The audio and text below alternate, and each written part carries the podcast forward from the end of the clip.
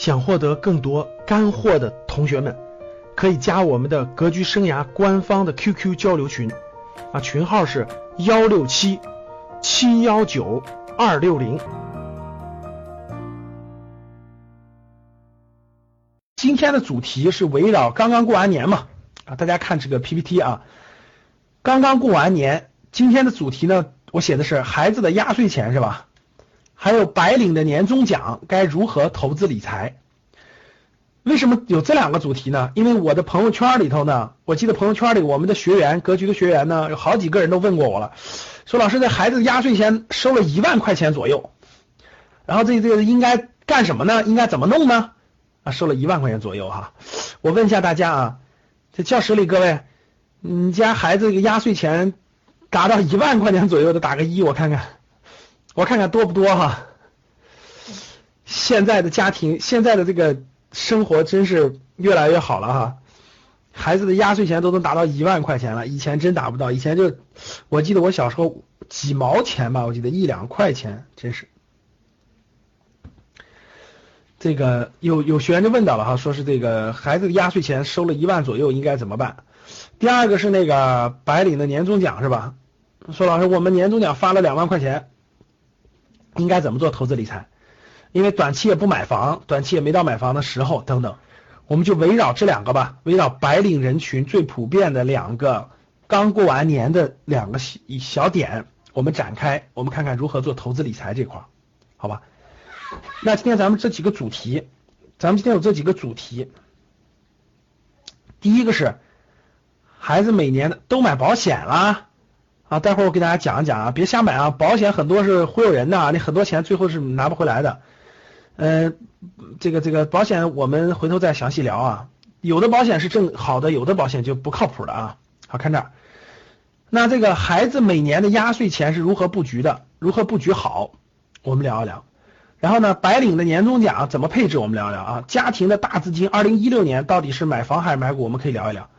呃，中国大妈又开始买黄金了，对吧？呃，中国大妈又开始买黄金了，然后很多人又开始换美元了，这个到底能不能碰？我们聊一聊，然后我们再聊两句国际经济金融的一个大形势的解析，我们做一个交流啊。好嘞，那我继续。第一个，呃，我在上一次公开课当中呢，就二月二十一号的公开课当中呢，呃，给大家讲过了，国家经济结构的调整呢，转型，每个人都面临着转型。那其实呢，每个人有三个角度是跟这个相对应的。啊，第一个角度就是是，如果你是中产阶级，中产阶级啊，有一定的资本，就有一定的资本了，年龄也到一定年龄了，对吧？三十五岁左右，对吧？有一定的这个这个资本了，啊，住的房子也买完了，那下一步你的资金的投资理财是非常非常重要和关键的一个问题。所以今天这堂课跟这个是有密切相关的。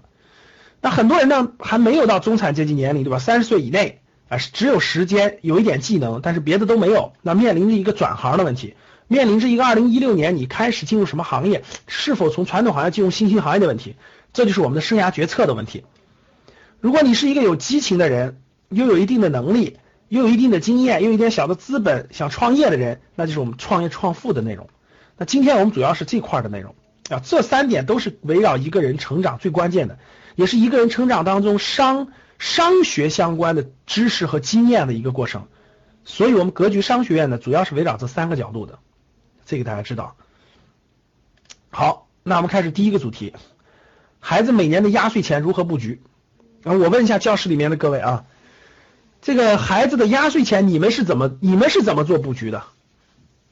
大家给我说一说。我问一下，有没有存存起来的，存的银行的，存一个定期或活期的，存着的，打一我看看。有很多是存了的，是吧？还有做什么的？花了是吧？买糖吃了，给别的家孩子了是吧？你家孩子收到的基本上跟别的小孩换了一遍是吧？还有啥？有人我记得是给孩子买书了是吧？等等，买保险的居多是吧？把压岁钱都买保险了是吧？啊，好可怜，好可怜呀！好了，那个很多人都买了孩子的成长保险了是吧？明白？好了，这个那我们就来聊一聊啊。这个其实大家知道啊，可能教室里有些人还没孩子，等你有孩子你就知道了。这个这个有孩子的经历是对于你的成长是非常非常关键的。所以大家可以看到你身边的很多亲戚朋友，没孩子之前和有孩子之后是完全是两个样，对吧？其实实话实说，各位啊，创业的过程、创业的过程和投资的过程和养孩子其实是一回事儿，就它本质心态是一回事，各位真的。你创业，就是你你养过孩子，你知道他每一天都在变化，每一天都在变化。你要耐着性子，每一天面对他。你创业也是一样的，你创办一个机构也好，创办一个公司也好，你每天都要看着他的成长，你每天一点点一点点，你要有培养他二十年的信心的。投资理财也是一样的，也是一样的，没有这样的心心态是不行的。所以有孩子没孩子，其实心态差别非常非常之大。我相信有孩子的有感觉啊，这个。这个叫什么呢？那大家看，其实有一点，我们那个很多人，很多人这个有孩子以后就会想了，为孩子的未来做点储蓄，对吧？做点准备。其实这里面压岁钱怎么投资理财，最核心的，大家还是要明白一个最核心的，就是通货膨胀和货币的贬值。我问大家一点啊，大家想一想，我问大家一点，这个。呃，教室里可能很多人是八零后、九零后了哈。你们爸妈给你们说过万元户没有？就中国刚改革开放的时候，八十年代最火的人是万元户，你们听过吧？大家听过没有？就当时最有钱的是万元户，而且万元户特别少、特别少、特别少。哇，人家谁是万元户？八十年代谁是万元户？哇塞，就跟今天的就跟今天的马云那种感觉，就跟今天的这个这个真的是超级富豪那种感觉，万元户。后来没过多少年，就是哇，他家有十万块钱，哇塞，十万块钱真的是了不得了，是吧？真有了十万块钱，因为当时一套房子就是一两万块钱嘛，到十万块钱的时候，后来大家知道百万富翁，哎，大家还有感觉吗？百万富翁，就我们我们我们上学学的那个，我们上学学的那个，就是那个教科书里有一个有一个叫什么百万富翁，对吧？就大家会觉得哇塞，百万富翁。啊，真的是富翁，就是感觉啊，离我们好远好远好远，是吧？特别特别远。大家，我问大家，现在百万富翁还算什么吗？各位，现在百万富翁在北上广深连套连个卫生间都买不了了。现在百万富翁啊，我们以前学过很多课本的时候，当时哇，百万富翁，其实百万美元也没多少钱啊。现在真是这样的，大家想想，就是这才过了多少年呀？大家想想，这才过了多少年呀？这才过了多少年？大家想一想，也就三十来年的时间，从万元户到十万元户到百万百万富翁，现在，哎呦，真是钱不值钱的太快了，对不对？各位，真的是太快了，通货膨胀的非常严重。大家知道啊，这个你这个这样的案例太多了哈。前阵不是有个那个老老太太，这个二十年前的钱存的银行。那个没买房子存的银行，到现在那个钱就多了，就多了一点利息，其他都没有了。最经典的，我觉得还是那个故事啊。这个有一个北京人，有一个北京人啊，从这个这个哇，这个受这个当时这个九十年代初这个出国的这个去美国发展的这个北京人在纽约的影响，满脑子都想去美国发展，特特别想去美国，觉得美国遍地都是黄金。结果呢，他他把他祖上给他留的一套房子卖了。卖了这个卖了以后呢，就出国了，卖了五五六十万，出国了。出国以后，哇塞，特开心，辛辛苦苦的打拼是吧？去美国打拼，从端盘子、洗碗，到最后打拼，到最后送外卖，到最后逐渐开个小公司，哇，辛苦了一辈子，终于攒了一百万美元了。当然，一百万美元在美国还是挺有钱的，因为随便买套房子，呃，几十万美元都买得起。哇，一百万美元，特开心，终于回中国可以当是衣锦还乡了，是吧？回来直接吐血了。他原来那套房子，他原来那套房子就价值七百万人民币了，就意味着他什么都不干，躺在床上睡大觉，睡二十年，二十年啊！九十年代出国，二零一几年回国，二十年的时间，回来以后发现直接吐血了，啥都不干，他那套房子值七百万人民币了，什么都不用干，他到美国送二十年，还是做二十年小生意，累死累活的赚了一百万美元。最悲惨的是有一个有个四合院的是吧？有个有四合院的，直接卖了卖了个一百来万人民币，高兴的不行行，终于是百万富翁出国了，回来以后直接吐血了，那套四合院值一个亿人民币了，真的是这样，二十年前的一个四合院就值一百来万人民币，现在一个四合院值一个亿人民币，真是这样的啊！好了，各位，这个啥意思呢？这是真实的，这这就是真实的。什么意思？各位大家知道，通货膨胀其实非常严重，最近又在钱又在越来越多了，是吧？就是你孩子钱放的那个，这一点大家必须明白，不管你有怎么地，不管你有多少，你你都不能长期持有现金。长期持有现金的话，你只会越来越贬值的，这个肯定是这样的。这一点大家理解吗？这点大家是否理解？理解的打一。今天的百万富翁真不算什么了，各位啊，在今天的北上广深。今天的北上广深的家庭年收入就是就是两个人啊，一个人收入二十多万，另一个收入二十多万，家庭年收入五十万以上的，我问你们多不多？大家回答我多还是不多？啊，觉得多的打一，觉得不多的打二。现在北上广深遍地都是啊，夫妻双方有一个人挣十多万，有一个人挣二十来万，加起来四五十万，遍地都是，真的是。所以这个。大家想一想，原来是百万富翁，现在是一年一个家庭就能挣五十万，真的是一个家庭一年就能挣五十万，哎，你就可想而知这个一套房子十年一个家庭的总收入嘛，十年一个家庭总收入五百多万，一线城市现在买套房子真的是四五百万了，哇塞！原来的百万富翁现在相形见绌，真的都得不知道躲到哪儿去了哈。好，各位，所以说呢，这里面衍生一，这里面。这个咱们交流一点，很多人刚才说了，每年的压岁钱买保险，其实各位听好了，你想对抗通货膨胀，各位记住，只有一件事，必须持有资产。这件事能听懂吗？你想变成，你想富人，绝对不是持有现金才能成为富人，富人一定是持有资产的。各位记住，就你一定要持有资产，绝对不是持有纸币，持有纸币没戏。啊，最近世界各国都是负利率的，大家知道，很多国家都负利率了，日本啊、瑞典啊、瑞士都是负利率了。前阵有个新闻特别有意思，你们知道最近日本什么什么特别畅销吗？最近日本保险柜特别畅销，大家知道吗？保险柜，保险柜特别畅销，你们知道为什么吗？大家回答一下我，为什么？就保险柜特别畅销，大家知道为什么？因为。原来咱们把钱是放在哪儿？是不是放在银行？放银行不管怎么地，一年能拿个百分之一二的利一二的这个利息呢？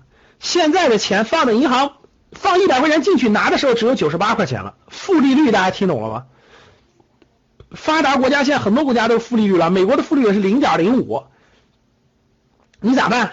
所以日本百姓一看，我还不如把钱直接存到我家保险柜里呢，至少利率至少不会贬值，至少至少不会这个这个这个。变成负利率，我存我还得给银行钱，这就是现实，各位，这就是现实。我问你们，未来中国会不会负利率？未来中国利率会不会变成负的？呃，打一的人说明还是有考虑的，一定会，只是时间问题，只是时间问题，一定会，你放宽心吧啊，利率一定是逐渐下降的。所以呢，各位听，各位。通货膨胀和货币贬值是一个板上钉钉的事儿，就是它一定会逐渐贬值，逐渐贬值的。那它不会升值是很短暂的啊，一定是逐渐贬值，逐渐贬值的。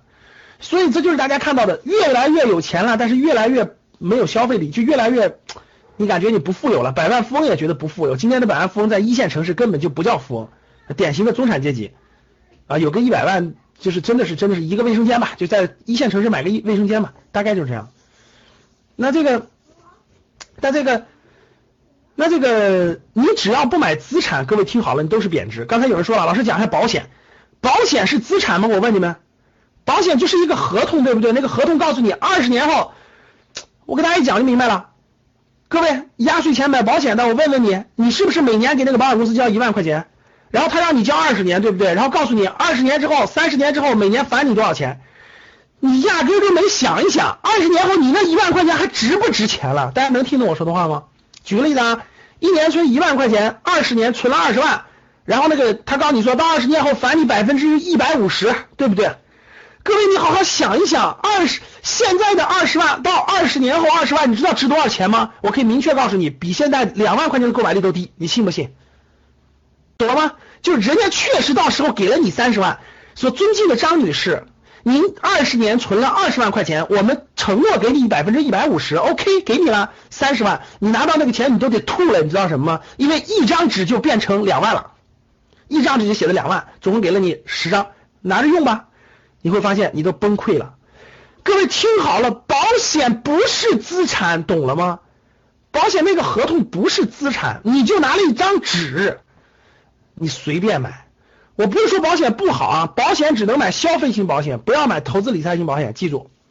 所以以后我们各位给大家买买一些特殊的意外险，买一些那个那啥大片，不要买投资理财型的啊，只能买资产，只要不买资产，一定会贬值的，记住。所以孩子的压岁钱是干嘛的？我们说一说啊。其实孩子压岁钱有一个特点，我们就说这个从这个小角度来讲讲投资理财。其实孩子压岁钱是一个什么？它是一个多年不用的钱，对吧？就这个钱是给小孩存起来的，给未来给小孩这个有更好的那啥的。我告诉各位，这个钱不要去买，不要去买保险产品。这个钱干嘛？这个钱因为是十年以上不用的钱，对不对？各位，是十年以上不用的钱，对不对？所以说，这个钱给孩子教育做储备，给孩子教育做储备。但是你这个钱又不不多，每年也就是那么五几千块钱，对不对？怎么办？这些钱不要，你也买不了房子，对不对？买什么呢？我告诉你买什么？孩子每年的压岁钱去买什么呢？我告诉你两个东西。第一个，买定投指数基金，就是每年假设你有五千块钱压岁钱，你每年给他定投指数基金。第二个，定投好公司的股权，就是好公司的股票做定投。啊，我先说为什么。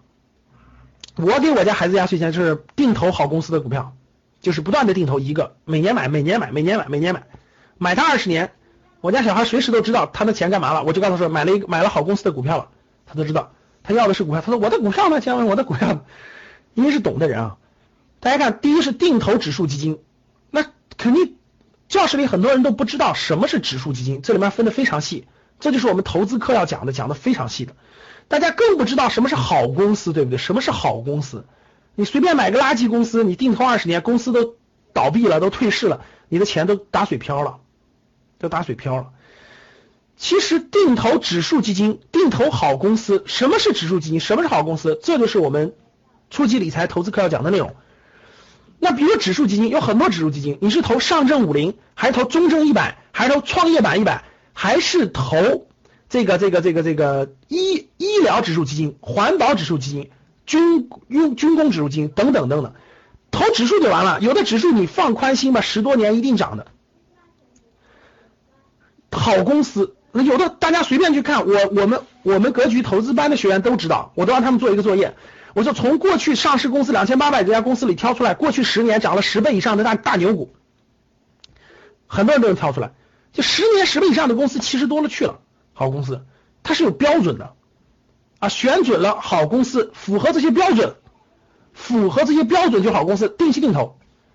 我原来我家孩子每年我每个月给他一千块钱，就是定期定投基金，就最开始定投基金。后来我发现那个基金经理的判断力还不如我呢，所以我就坚定不移的定期定投好公司，好公司，持续的。什么时候用这些钱？各位，你想想，你能定投十五年以上，什么时候用这些钱？孩子上大学的时候，各位中途不要动。各位听好了，这笔钱中途不要动，就中途不要不要把它用作任何用途，除非是极特殊的情况，比如生病啊，或者确实是极特殊，要不然的话，这个钱就不要动，不停的买入，不停的买入。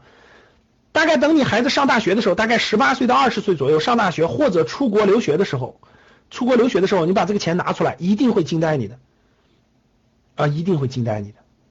我问大家，我问大家一个问题啊。我问大家一个问题，大家想一想，假设你每年给你的孩子定投一万块钱，各位听好了，每年一万块钱，就是每个月一千块钱吧，你就把它理解成每个月一千块钱，每年一万块钱，十五年，十五年，每年增长百分之十五吧，就平均增长百分之十五。你们知道上证指数就是中国的 A 股指数，过去二十五年，中国股股票只有二十五年的历史啊，二十五年每年的平均增长是多少吗？大家知道吗？百分之十九，百分之十九。就是从九零年开始，九九零年开始九十一点，九十一点啊，一直到今天的两千九百点吧，平均一年是平均每年是十百分之十九，百分之十九。好了，我问大家，就算每年百分之十五，数学好的有没有？各位数学好的来算个数字吧，十五年时间，平均一年百分之十五，平均一年啊，有时候高有时候低啊，你就一万块钱起步，一万块钱起步，多少钱？各位，复利当然是复利了，因为你每年每年它都涨，每年它都涨的，复利就每年哎，听好了，是每年存一万块钱，存十五年啊，然后每年存一万块钱，存十五年，平均每年增长率是百分之十五，每年一万块钱，就每年一万，每年一万，每年一万。对吧？每年往里投一万块钱，总共好像是只投了十五万，是吧？每年一万嘛，其实你感觉好像只投了十五万，但是十五年每年增长百分之十五，最开始一一万的百分之十五，后来是两万的，后来三万的，后来四万的，后来五万的，最后一年是十五万的，算吧，会算不会算？好了，这个大家自己算一算啊，最好算一算啊。其实啥意思呢，各位？你就不用算，我可以告诉你一点，绝对能对抗了。第一是绝对能对抗了通货膨胀，第二绝对能超过这个这个社会上百分之八十以上的投资理财的所有品种的收益，你信不信？十五年的时间周期很长，百分之八十的人都能超过百分之八十的人的收益。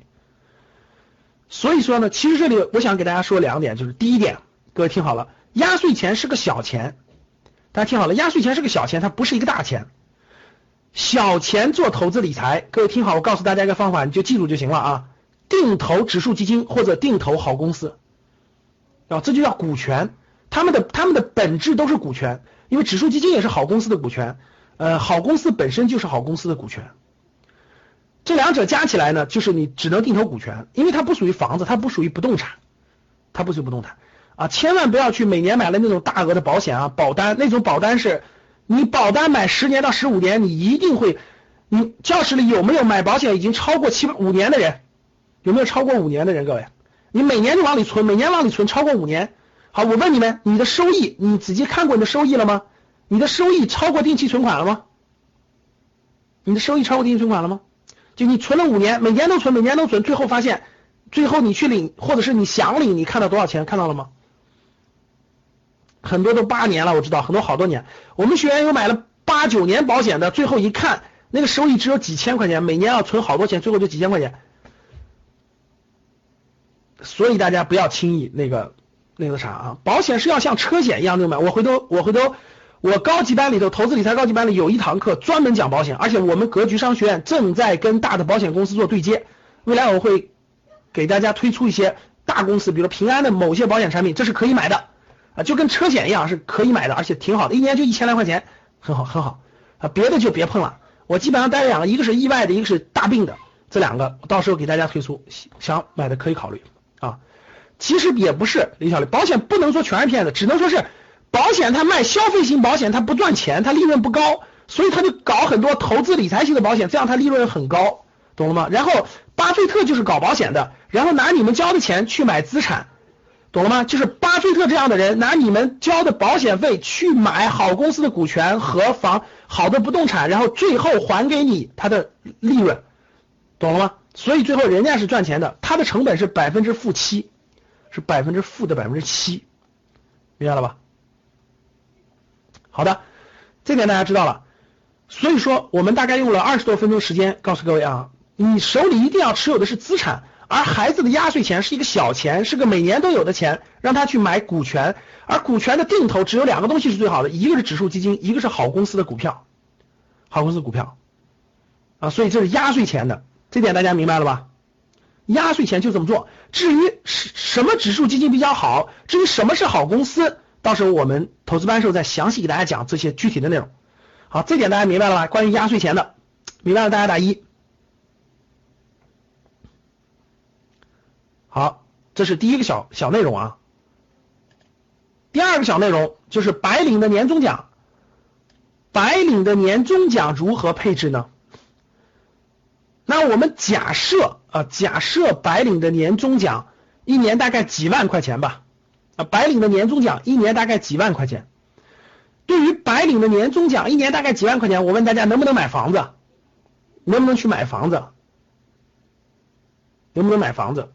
啊，你这个现在能不能买地皮这个问题很难回答，我不知道你是哪个城市的啊，我不知道你是什么情况。一般来说，呃，你也别敲了，待会儿有时间我再详细交流啊。我问大家，白领的年终奖一，他不可能马上去买房子，对不对？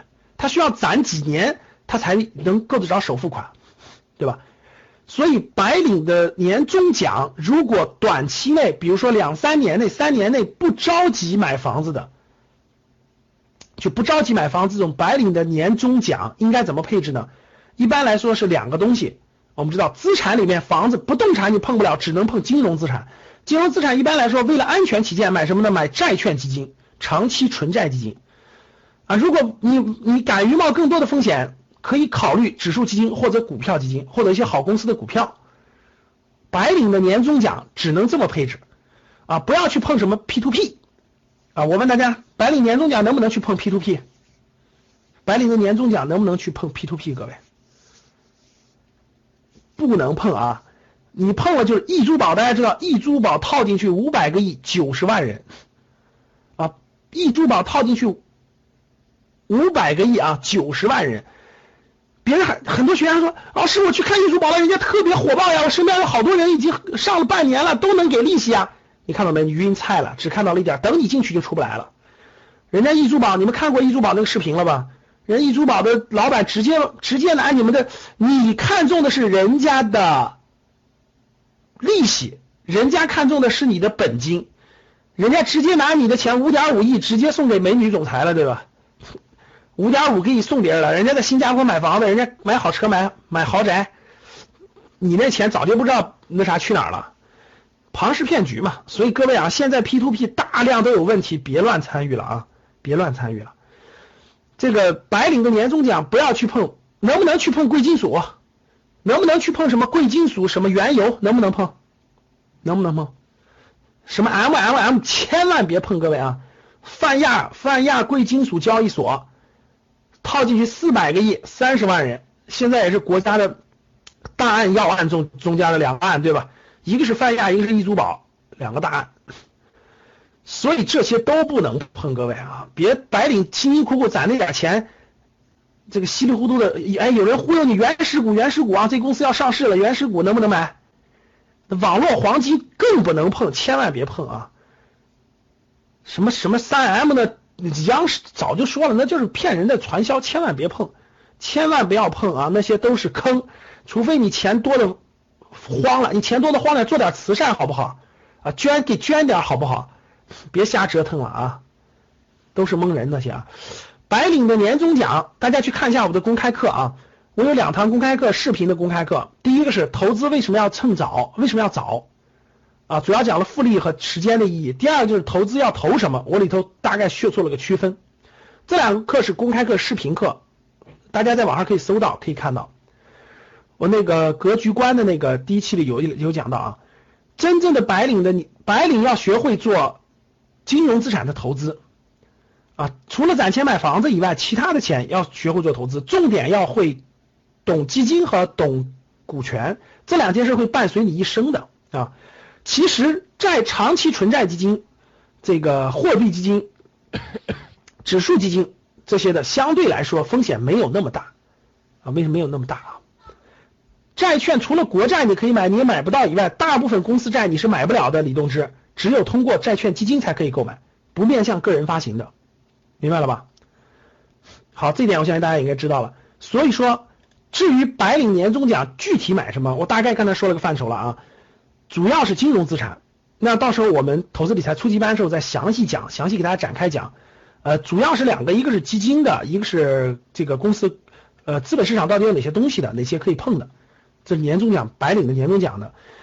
领导这些呢，我在展，主要是金融资产，因为你钱少的话，你只能碰金融资产，钱多了才能碰更多的其他资产，像什么呃其他这些 P to P 这些都不能碰的啊。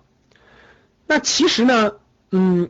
咱们说完小钱了，说了两个小钱啊，一个是压岁钱啊，一个是白领的年终奖，这两个都算是小钱吧，一年几万块钱，一年几万块钱。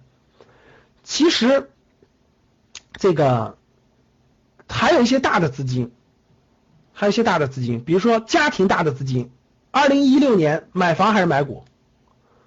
各位，二零一六年怎么怎么怎么应对？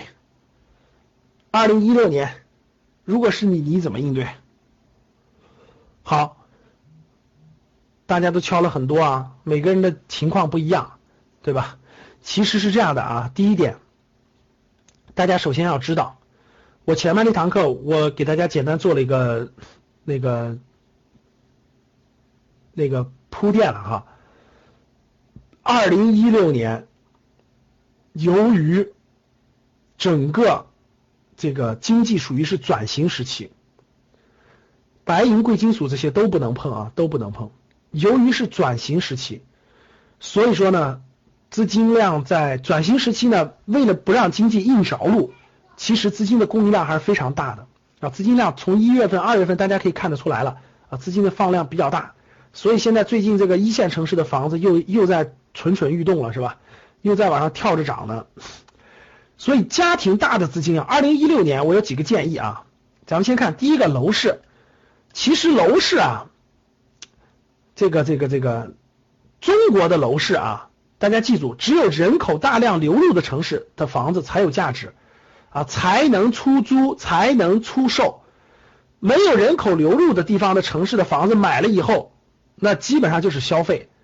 出租租不出去，卖也卖不动，所以像未来几年一线城市的房子极有可能还是要涨的啊！未来放在未来五到十年，一线城市的房子翻一倍的可能性都是有的，都是有的。所以中国有个很重要的特点，就是你闭着眼睛不用动脑子的最保值增值的就是一线城市的不动产啊！这个是这个是一个。这就不具体讲了，要讲起来理理理由多了去了。总之就告诉你一点，就记住一点嘛。一线城市人口还是大量涌入的，一线城市赚钱是特别容易的，所以一线城市的不动产在未来五到十年再涨一倍的可能性，说实话还是挺大的。还有一种就是二线城市，特别是强二线城市，就指的是强二线城市啊。举个例子，比如说那种人口比较超过八百万人口的二线城市，像什么南京啊、杭州啊、武汉呐、郑。就成都啊，像这些人口特别旺盛的这种这种强二线城市，其实依托力也非常强，因为人口也是大量涌入的。像三四线城市啊，没有涨的可能性，库存量太大，库存量太大，所以不建议大家花太多的时间进那个那啥。三四线城市的房子主要是消费，就是给爸妈改善生活啦，或自己回家住的舒服点啦，买了就是为了住的，千万不要做投资，这是第一点。第二点，昨天高级班我详细讲了。千万不要买期房，各位听好了，三四线城市的房子最近千万不要买期房，就不要买期房没有盖好的房子，记住，一定要买已经盖好了，直接拿钥匙的啊，千万不要买期房，买了期房会怎么样？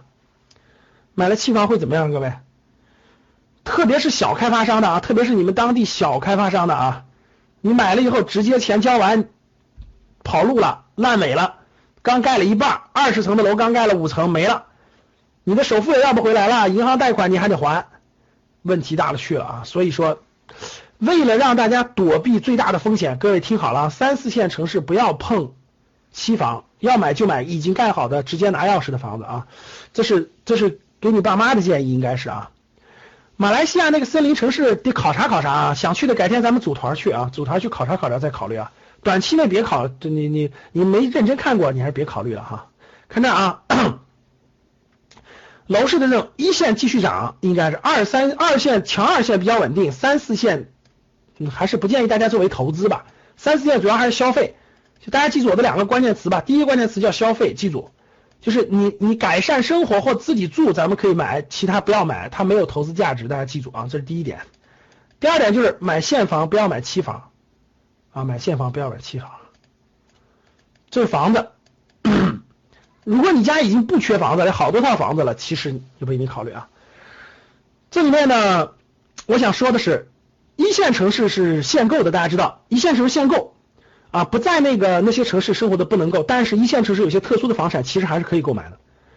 比如说一线城市，大家知道有一些商住两用的，呃，其实还是有投资价值的，非常大的投资价值。不展开了，因为 展开比较多了。股市呢，二零一六年毫无疑问上蹿下跳。啊，一样是上蹿下跳的，上蹿下跳，大幅波动。二零一六年类似于二零一五年吧，可能没有一五年波动幅度那么大，但是应该也是上蹿下跳的。所以说，那二零一五年到底买什么呢？因人而异啊，不同的家庭，不同的家庭真是不一样的。你像有的家庭还没有自己还没有这个自己住的房子的，特别是打拼了很多年想自己呃安家落户的，我觉得合适的时间、合适的地点，一二线强县城市能买得起，其实可以考虑啊。如果说你已经有房子了，你要再买第二套房子，看你压力大不大。如果贷款压力很大，那我觉得就不着急啊。如果贷款没什么压力，呃，这个这个想买个二套房，这各位记住啊，投资的房子都在一线城市或者说二线城市，就说白了就是能买能租，要不然其他就不要作为投资啊。呃，股市呢是属于是上蹿下跳的，风险比较高，因为它那个它它是，比如说你买完房子你不可能马上卖，对不对？但是股票你买完就。就可以随便卖，所以它这个波动性随着心理的波动性非常大。但是好公司的股权，好公司的一旦到低位，长期持有的机会也就出来了。就很多长期持有的机会，其实陆陆续续也就出来了。有没有长期投资价值？有，有。但是你持有的年限至少要在三年，你要有持有三年的三年的信心。如果你买的时候连三年的信心都没有，刚买完没多久正低谷呢，哎呀，我家买房子了，钱要用了，这种钱千万不要进股市。所以进股市的钱我已经说过了，也是两个特征，各位啊，第一个特征三年不用的闲钱，三年不用的闲钱。第二个特征不能借钱啊，一定要控制好总量，并且不能借钱啊，坚决不借钱，这个千万不能借，而且三年不用的闲钱，如果你三年之内这笔钱有用，就不要进股市，就不要进股市。其实呢，各位，除了这些，还有没有别的呢？当然有了，比如说货币基金，比如说长期纯债基金，这些风险都相对较小，相对较小。啊，我个人建议，如果你什么都看不准，如果你什么都看不准的，房子也不缺了，家里有两套房了也不缺了，其他资金，如果你都看不准，先买长期存在基金，放长期存在基金里，啊，先买长期存在基金。如果你那个，你那个本来就要配置第二套第二套投资性的住宅啊，本来就要考虑长期的一些这个公司股权的这个配置啊，这就是结合家庭不同、家庭资产的不同做配置。真正的资产，各位听好了，我在我们的那个投资理财课当中将会详细讲的，这里先概括。真正资产，各位听好了，就两种啊，投资理财主要是把你的现金不断的购买资产。最后让资产产生的价值超过你工作的收入，这就是财务自由，这就是财务自由。真正的资产，各位就大大类上就四种啊，不动产和金融资产。不动产就两种，一种是住宅，一种是商业的商铺、写字楼、商住两用等等这三种。金融资产就两种，一种是股权，一种是债券。当然还有没有其他的呢？有很多什么期货等等等等，但那些大部分人都不能碰啊。我在投资理财高级班当中将会详细讲，把其他都详细讲清楚。保险不属于资产，各位听好了，保险属于负债，保险是消费，所以这个地方不能写保险。你只要把这四大类吃透了，我跟你说，你只要把这四大类吃透了，摸清楚它的脾气秉性，摸清楚它的规律，你的投资理财一定会顺风顺水，一定会顺顺。刚才有人问了，商铺能买吗？商铺你知道分多少种吗？刚才有人问我商铺了，对吧？随便说，商铺能买，商铺我问大家。我我做个调研啊，认为能买商铺的打一，认为不能买的打二。大家看，有打一的，有打二的是吧？没有人打三吗？好了，第一打一的人太乐观了啊！可以明确告诉各位，百分之八十的商铺不能买了，就整个这个社会上百分之八十的商铺都不能买了。只要是不临街的，只要是不靠近地铁沿线的。都不能买了，特别是室内的全不能买了。你做个调研就知道了，电商早就冲击了。听懂了吗？必须符合几个特征，我我的高级班章将会讲到。第一个，必须符合未来地铁大规模建设的周边地区；第二，必须沿街。详细的我会画图，到时候画图，整个把图画出来看看，而且必须符合城市特征，画图出来在位置，到时候课程当中再详细讲。所以各位听好了，商铺不是大家想象那样的啊，百分之八十的商铺都不要碰了啊。其实大部分商铺都不能碰了，越碰越出问题啊，压的你根本喘不过气来了，到时候啊，好了，嗯，所以说围绕住宅，围绕商住，这里面要举个例子，其实一线城市是限购的啊，但是一线城市好的投资品种里有一种叫商住两房，其实还是非常好的投资标的，非常好投资标的，北上广深都有啊。股票债券到时候我们再详细讲。所以家庭的大资金，二零一六年买房还是买股？啊，如果你一定要买买房，各位听好了，一二线城市的可投资性房产才有投资价值，其他没有的。所以其他我不建议，不太建议。买股票的话，如果你不敢买，你就买长期存在基金啊。如果你有信心，对未来三到五年有信心买好公司的股权，那当然也是有机会的，很多也跌出价值来了。那哪些到底跌出价值了？符合什么特征？符合什么标准？我们到时候投资班的时候再详细交流啊，到时候再详细交流啊。那这个这是大资金家庭大资金，二零一六年的应该一个布局，应该一个布局。不同的家庭真的不一样啊，不同家庭不一样啊，有的家庭其实就应该考虑这部分了房产，有的家庭其实就不应该着急考虑。特别是你家里已经有房子的，啊，也还是要慎重一些的。特别是第三套一定要慎重，未来房产税迟早要推出的啊，消化完库存就会收房产税，它是一个紧接的，所以不能超过三套，三套以上还有很大的问题的啊。小产权肯定不能考虑啊，小产权肯定不能考虑，问题多了去了。好的，那还有一点，很多人也问过这点，说那黄金和美元能碰吗？啊，黄金和美元能碰吗？我问大家能不能碰黄金？黄能不能碰黄金？很多人买看到黄金反弹了是吧？啊，这个我说一下黄金和美元啊。第一，黄金我是不建议大家碰的啊，为什么呢？几点原因吧啊，昨天在高级班讲的非常详细了，今天就简单讲。第一。呃，现在货币已经不是金本金本位了，这点大家知道啊。黄金已经不是各个国家的这个货币依托了，货币的这个核心的这个轴了锚。黄金的价值现在主要是两点，第一是有些工业生产还用到黄金，第二就是全球很多国家都有买黄金的这个习俗，特别是印度啊，像中国啊这样的，对吧？金戒指呀、金项链啊等等的这种装饰还有很多需求。但是这种需求已经远远失去原来黄金作为货币的这个货币的这个准绳的这个功能已经没有了。大家知道这个货币这个金本位是七十年代时候就已经废除了，全球货币主要参照美元，美元主要参照石油啊。过去从七十年代以前是参照黄金，就世界有多少黄金就能用多少货币。七十年代到过去。这么些年里，一直都是参照石油的啊，有多少石油，然后就有多少货币，然后就有多少美元，然后各个国家在锁定美元。从最近这个阶段来看，国际经济形势确实发生了重大翻天覆地的变化，极有可能。因为什么呢？因为原油也发生了重大变化，这个美元现在现在各个国家这个货币现在不知道参照物在哪儿了，所以基本是各定各的。所以大家也可以看到了，疯狂贬值，对吧？各个国家都在疯狂贬值。各个国家都在疯狂的这个这个这个印钞票，这个呃各个国家的经济形势都不景气，这就造成了这种经济的混乱，就造成了经济的混乱。这种经济混乱的情况下，那各个国家的货币就发生了这种很大的紊乱。在这种情况下，那黄金有没有可能，就像那个宋鸿兵讲的，有没有可能又成为了世界的这个货币的这个准绳呢？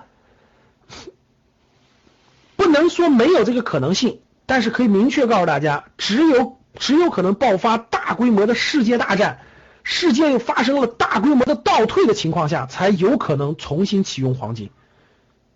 记住，就是世界只有发生重大的这种战争，而且破坏性非常大，把这个社会创造的很大价值全部消灭到一定程度的时候，黄金才有可能重新使用。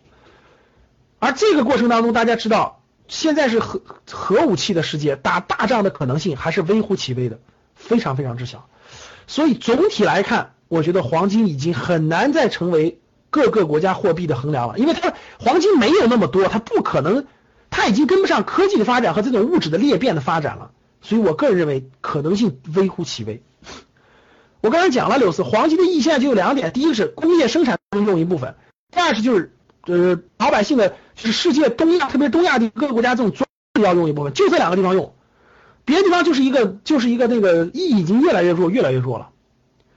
所以说呢，对大家来说，我不建议大家黄配黄金了哈。黄金其实你要实在想配，你就藏两根金条，藏在你家床头柜哈，或藏在你家冰箱里。我有个朋友买两根金条，藏他家冰箱里。我说改天你卖冰箱的时候忘记了，你的金条就没了。其实没什么用了，最大的用处是什么？万一有一天真的发生动乱了，发生打仗、发生动乱什么的了，把金条装拽到装在口袋里，可以那个那个那个跑路过程当中、逃难过程当中，看过一一九四二是吧？逃难过程当中可能能救你一命，也就这个也就这个作用，别的作用我觉得也没有了啊。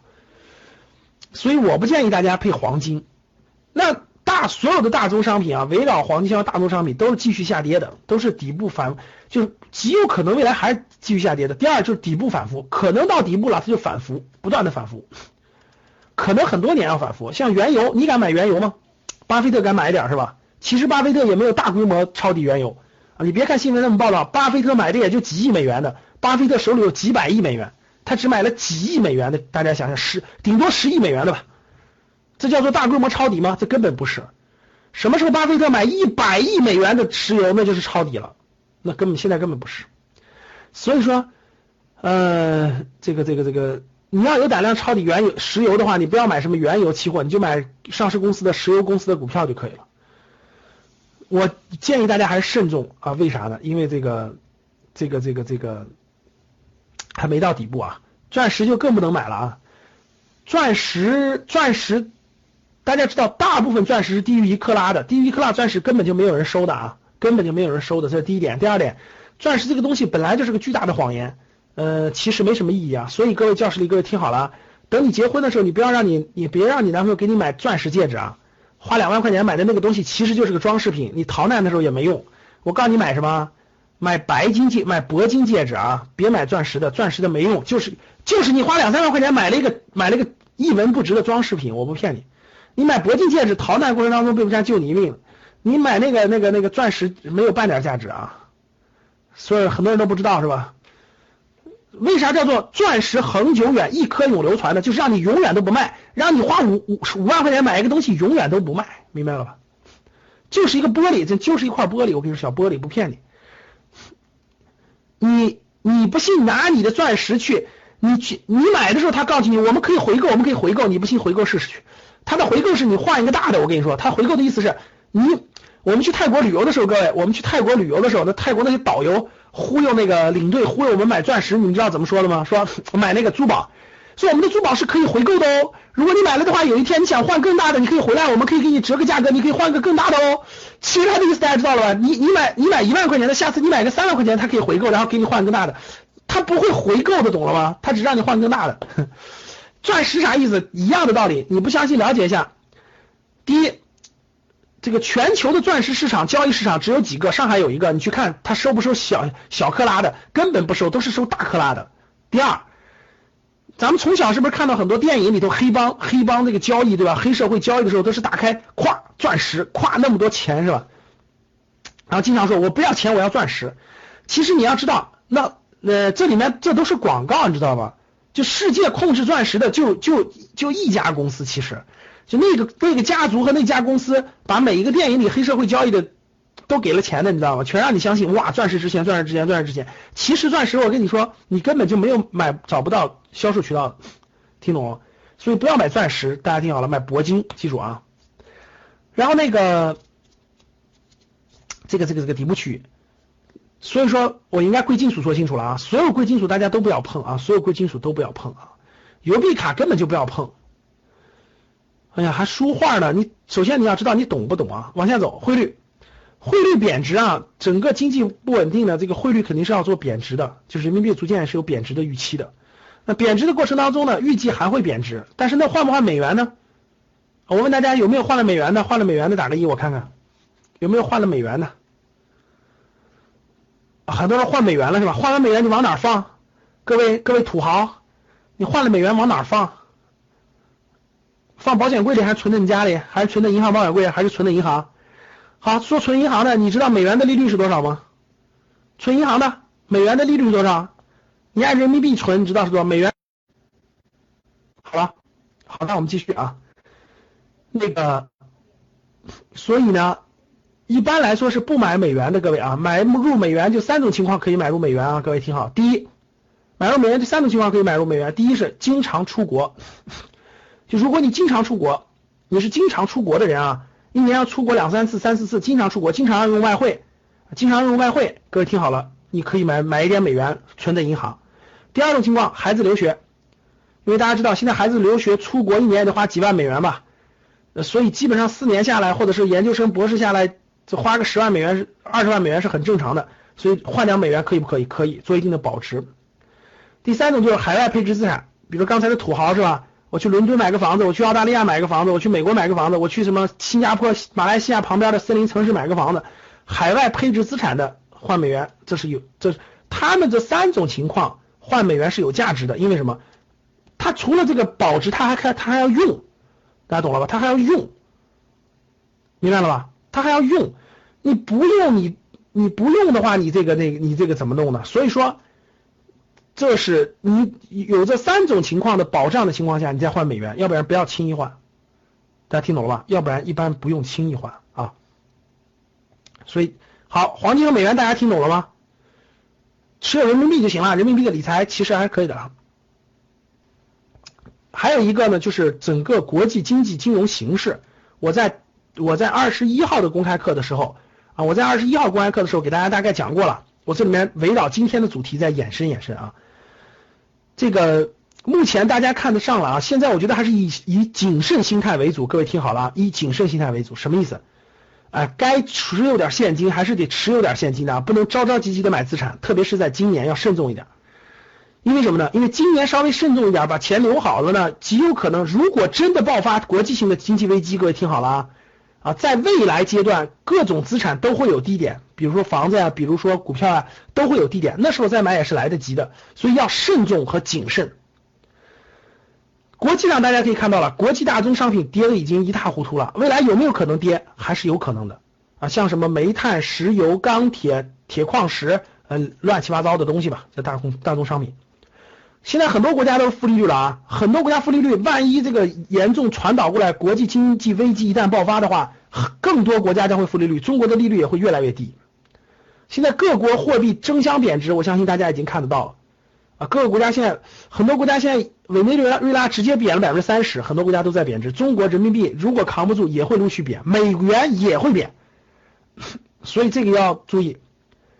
第三就是资本市场现在都是熊市了啊，包括美国、中国各各个国家现在基本上都是熊市啊，也目前有点征兆，还是有还是有爆发经济危机的影可能性的啊。第三个再往下延伸，就是现在战争的风险也是越来越大了啊，因为历史上的战争都是伴随着大规模的经济危机的。我们随便去看，第一次世界大战是伴随着一九二九年到一九三一年的经济危机之后，对吧？第一次世界大战。第二次世界大战也是伴随着经济危机的，所以经济危机基本上都是要以战争来伴随相伴随的。到底打多大，到底打多小，我们其实都不知道。但是总体来看，我相信大家是有感觉的啊。今天的新闻我刚看了，啊，中国二十多架轰六战略轰炸机，三十五个小时万里奔袭，四次起降，这是今天的，这是今天的今天的新闻。啊，中国其实也在做备战的准备呢啊，军区已经改成战区了，对吧？五大战区所有的演习都是实弹，其实这些都是战争的风险越来越近啊。这有时候不是你想打仗，有时候是别人别人会打你，所以你得做好准备，真的是这样的。到底能多大不知道，各位啊，到底能到底能多大，这是真是不知道的。但是我个人认为，现在真的要谨慎，各位听好了，要谨慎，懂了吗？就是。哇，不要，千万听好了，不要借钱买资产，不要尽量不要贷太多款啊！因为一旦大家想想，一旦发生国际性的经济危机，你还贷款几百万，你压力大不大？所以说，各位听好了，经济形势不景气的时候，不要借钱，不要贷款。其实啊，我跟各位说，我先说完啊。其实正常的经济危机跟我们大家的生活是没有太大影响的，大家知道吗？就其实是没有太大影响的，就是我们个人是感不到、感受不到的。啊，只要不到打仗的地步，我们是感受不到的。大家知道，我们是感受不到的，跟大多数人的生活其实是没有太大关系的，真的，就是跟你的资产会有关系，比如资产涨跌啊。但你长期的话，你不考虑它，其实也是没关系的啊。所以大家看，对国内来说，对但是经济危机记住不要借钱，这确实是不要借钱，这一点非常重要啊！现在年轻人随随便便就能借钱，我觉得风险很高啊！不要借钱。经济形势好的时候，你总觉得你能还得了，对吧？你的你有工资收入，但经济形势不好的时候，你还是有风险的啊。所以各位听好了，第一个，国内肯定是产能严重过剩的很多行业就会逐渐被淘汰的啊。供给侧改革其实就是压缩这个过剩产能，房地产也做了调整，在房地产政策的放松，对吧？让房地产在支撑中国经济再走一走。现在中国的整个中国的经济结构转型其实是结构性的，就冰火两重天吧。有的行业特别好，有的行业就就有问题。这三点是跟我们今天课程相关的啊。第一个，各位，货币宽松，现在大家已经看得到了，这个中国的整个货币现在从一月份到二月份都是宽松的，为什么要支持经济的改革和发展？汇率的贬值也支持外贸的发展，支持经济的增长啊。资金现在比较多，所以它会流窜到股市，流窜到楼市，会会造成大量的波动。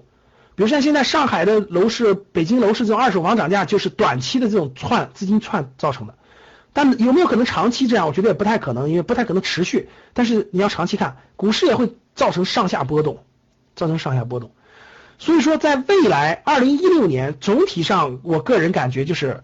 不要借钱，尽量不要负债啊，尽量不要着急，特别是教室里有很多三十岁以下的年轻人，不要着着急急的要负债去买，负很多很多债去买买这个这个买房子也好，买其他东西也好，我觉得这个还是要慎重的啊，还是要慎重一点，谨慎一点，谨慎一点。呃，大概就是这么一个，大概是个这么一个情况啊，就大家要知道整个这个经济形势，要知道经济形势。好，所以说。对于我们中产阶级，家里除了房子已经有了，还有一些钱的，怎么资产配置啊？这个就是家庭资产配置的问题了。我们把它分散开啊，有的是房产，有的是啊债券基金、货币基金，有的就可以作为股票啊或者那个那个指数基金等等，都是可以的，都是可以的。其实，二零一六年最适合干的事情是干嘛的？各位，对于大多数人来说。二一二零一六年最适合干的事情，告诉各位是两件事。第一是学习，反正经济不景气嘛，对吧？我的行业，我我不好的行业不好的人，你去换行；行业好的人，你就做好本职工作的情况下学习，然后有时间的时候旅旅行，对吧？多看一看。旅学习是干嘛？长经长能力，长眼界。每天晚上多学习。旅行是干嘛？开拓视野，哎，到处看一看。国内也好，国外也好，增加你的眼界，了解多元的人生啊！原来人生可以这么过啊！原来人生不用活在钱眼里啊！原来人生还可以那样过，多去看一看人生。学习是为了什么？长智慧。旅行是干嘛？开阔眼界。你知道未来的几十年你怎么活？等经济形势好的时候，你就知道怎么过了，你知道吗？所以，二零一六年最好的其实是做这两个事儿啊：学习加点旅行，加点旅行啊！其实旅行也花不了你多少钱，你一年出去四次，每次五千块钱，能有多少钱呢？好，所以说呢是这样的。那说到学习了，那我们就看这儿啊。我们这个这个这个这个二零一六年的二三月份，大家看今天已经是到二十四号了啊，今天已经到二十四号了哈。二十一号我们讲了一次公开课，然后昨天二十三号我们是高级班的课，高级班的呃就是那个经济分析包括资产配置呃投资策略的课讲的比较细啊，昨天讲完了。今天是我们年终奖啊、压岁钱等等的一个投资理财的一个公开课，我们待会儿有时间我给大家打点疑啊，别着急。然后明天呢是我们哎教室里各位，教室里各位有没有这个有没有这个那个那个啊三月份要换工作的，三四月份换工作的打个一我看一下，三四月份要换工作的，好，这么多人要换工作，嗯，格局的 VIP 学员或者是已经报了生涯决策的，你就二十六号开始要上这个生涯决策课了。其他人你要换工作的，你要面临很多问题，你要考虑第一个是你要转行转到什么行业，第二个是这个这个未来你未来十年到二十年你到底走什么路线，怎么入行，怎么发展？等等，这是我们生涯决策课的内容。啊，这是生涯决策课的内容。二十五号明天啊是春春老师讲求职，刚才打一的同学听好了，怎么写简历，怎么面试，明天来认真听。啊，我们的求职技能课是免费的，不在我们的正式课当中，免费向大家开放的。所以怎么写简历，怎么面试相关的问题，明天晚上黄春春老师会讲的非常详细，非常详细所以机会难得啊！明天晚上认真过来听，把你把你简历的问题、面试的问题，明天给你解决掉，听懂了吧？这是明天的二十六号生涯决策课，二六二七二八一二三生涯决策课，整个要转行，刚才打一的人可以认真考虑啊。好了，然后六号有我一个公开课，然后八九十十一十二十三是我们的投资理财初级班，是投资理财初级班，我会把整个这个你要是理财小白啊，我们的这个。初级班是干嘛的？初级班就是解决理财很多小白问题的，给大家扫盲了，然后增加概念，增加知识，增加知识。如果你参加完初级班，你觉得有效果，并且你要学更丰富的东西，所以说呢，投资理财初级班主要是解决大家理财知识，理财知识是小白，让他们在了解基本的知识，学习基本对各个资产做基本的了解。你能从理财小白变成什么呢？变成一个至少是个理财的明白人，变成个明白人。如果你想变成达人，那还得往上走。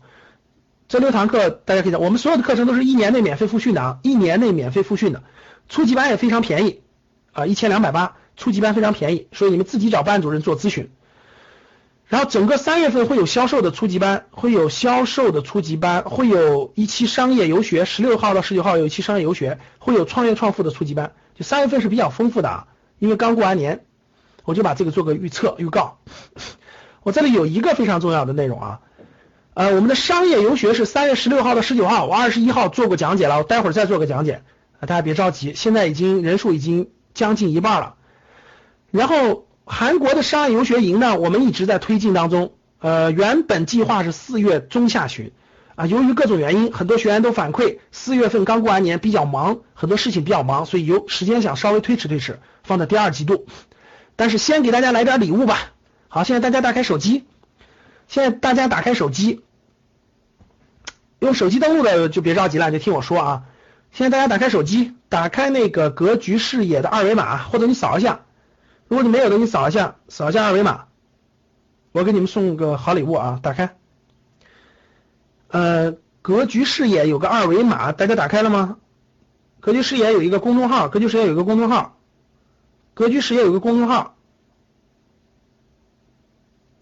打开了吗？打开里头有一个格局微店，看到了吗？各位，格局微店，格局微店，对，微信我们有个公众号，微信有个公众号，没有的人你们扫一下，扫一下，有一个格局商学院的，有一个格局商学院的公众号，叫格局是哦。叫格局视野，格局视野，然后打开里头有个趋势，看到没？底下有个趋势，趋势你点开有个格局微店，看到没？格局微店，格局微店点开以后，第一个大家看，第一个，第一个韩国原装进口的家用或车用的空气净化器，我给大家解释一下啊，这个是我们联系商业游学呢，是我们一个学员，就是我们格局的一个老学员，他呢和他母亲一直都是在都是在韩国的，都是在韩国的。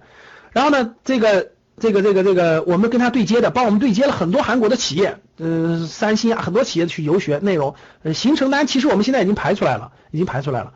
然后呢，一直是做这个中韩之间的活动，正好有一个空气净化器，呃，我只要了，他们一直做韩国的原装进口空气净化器到中国的，我只要了一百五十台，就我只要了一百五十台。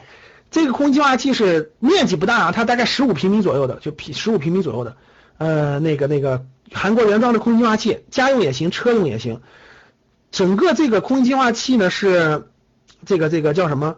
呃，在国内的电商网站，包括淘宝的那个海淘网站啊，大概是八九百块钱吧，大概八九百块钱。我只要了一百五十个啊，我只要了一百五十个。它适合它适合那种家庭用，就是卧室母婴，它其实专门是为母婴准备的，它其实专门是为母婴准备的。专门是为母婴准备的，然后呢，十五到二十平米其实都可以，就是母婴的，里头有检验报告，大家可以看得到。呃，在在那个呃那个那个那个叫什么？淘宝里大家可以，包括那个电商网站是八九百的，我我只要了一百五十套，我只要一百五十套，其实我们就是加上运费了，我给大家一百五十套。我们的格局的老学员，你们可以重点考虑啊，如果有需要的话，基本是给母亲或孩子的那种卧室用的。小屋子大概十五到二十平米左右，呃，有各种颜色的，现在好像有白色、蓝色、黄色，三百九，基本是就成本价吧。我就拿了一百五十个，我说能我们的微店能销售多少销售多少，剩余一部分到时候升级 VIP 的，到时候我们做点礼物送也是可以的。所以大家你们如果需要的可以考虑，能打开吗？大家能打开吧？那是后面了啊，不是现在升级 VIP 送，我们最后能剩余看能剩余多少个，到时候三月份搞活动再考虑啊。三百九不是七百九，三百九啊，大家应该能看到吗？微店就是大家可以放心，可以信任，因为这个这个这个是我们呃格局的学员，格局的学员帮我们在他长期在韩国工作，韩国他长期在韩国工作，然后这个一直做韩国原装进口到中国东西的，我看他这个东西比较好，我就要了一百五十个，大概就是这样。嗯，一般是北方用的啊，北方的三四月份还有。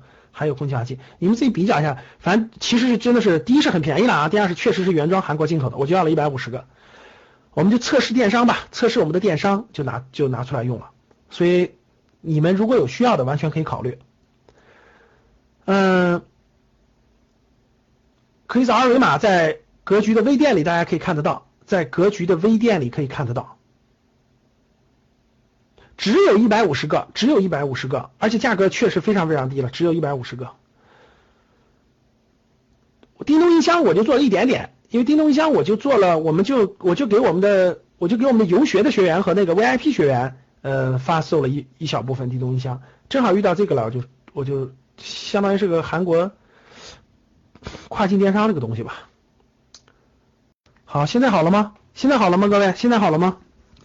现在好了吗？现在好了吗？现在好了吗？啊，怎么回事啊？一般是不卡的哈。这个这个这个，昨天讲了一晚上课都不都不卡的啊。好了，然后商业游学呢是三月十六号到十九号，十九号。那目前十几个人报名了。我说一下这期商业游学啊，这是第二期商业游学。哎呀，我基本上刷脸刷来的哈，各位看看这个价值就行了啊。第二，三月十六号到十九号。我们主要是走访北京的互联网公司和黑马型企业，价格是三九八零，VIP 有优惠，所有的费用都包括了啊，餐费、住宿费，然后只只不包括到北京的交通费，其他都包括了，大巴、餐费还有所有的培训费。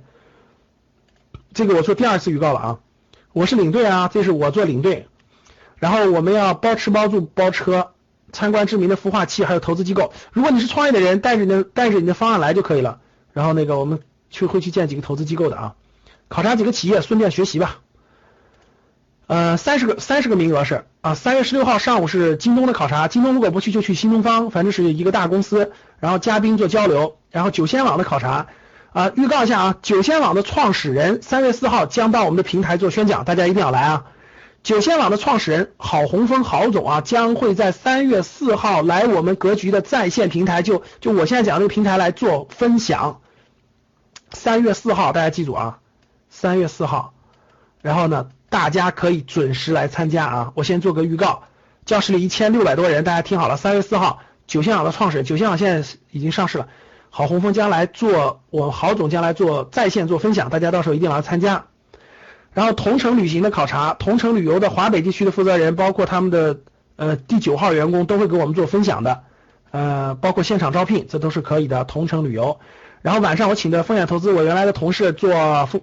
风险投资总监做风险投资的一个讲解。三月十七号上午是五幺社保，五幺社保创始人的分享；下午是五二之旅黄包车，黄包车创始人会来做分享，五二之旅创始人做分享。然后晚上会去看一个美术展，晚上我还有我请的神秘嘉宾的做分享。十十八号 The One 钢琴，我们好多学员都代理的 The One 钢琴，The One 钢琴的这个分享，包括造作家具的，包括易代洗的高管做分享。晚上有我的商业模式设计的课程。三月十九号，中关村创业一条街，京东奶茶店，三 W 咖啡，哎，叮咚音箱就是我们在京东奶茶店发现的。中国投资人中心，车库咖啡等等等等，飞马旅黑马会，我们去一圈，然后下午有主题的课程，下午主题的课程，然后学员之间的交流，所以四天时间排的是非常满的啊！大家要想一想，你到什么？哎呀，这么说吧，你有三千来块钱，你啥场合能见到这么多人，能跟他们交流还？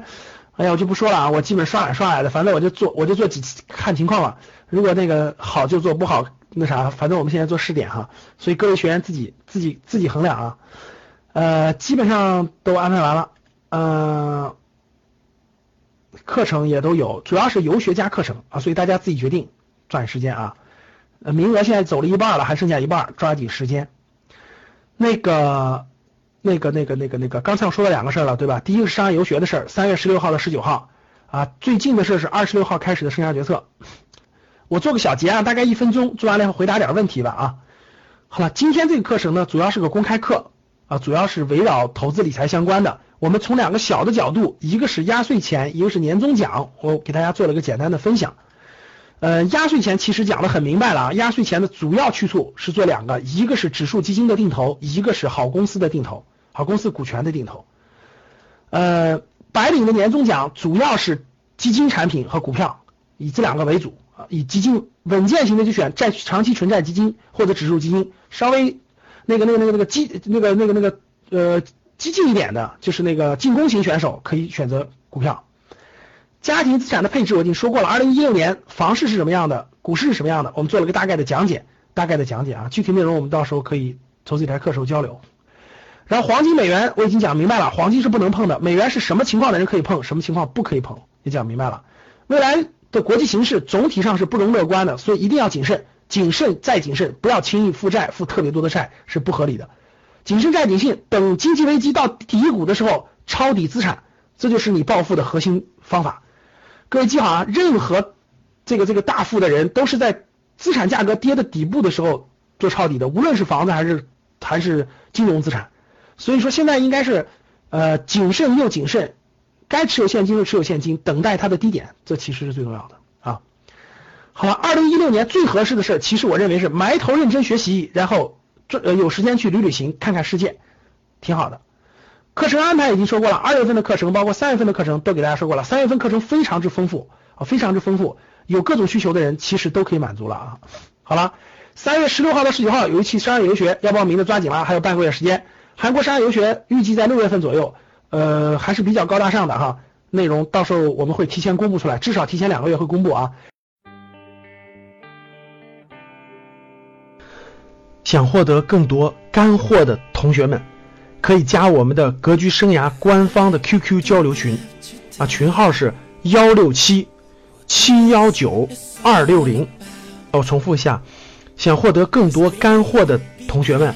可以加我们格局生涯学院官方的 QQ 交流群，群号是幺六七七幺九二六零幺六七七幺九二六零，谢谢大家。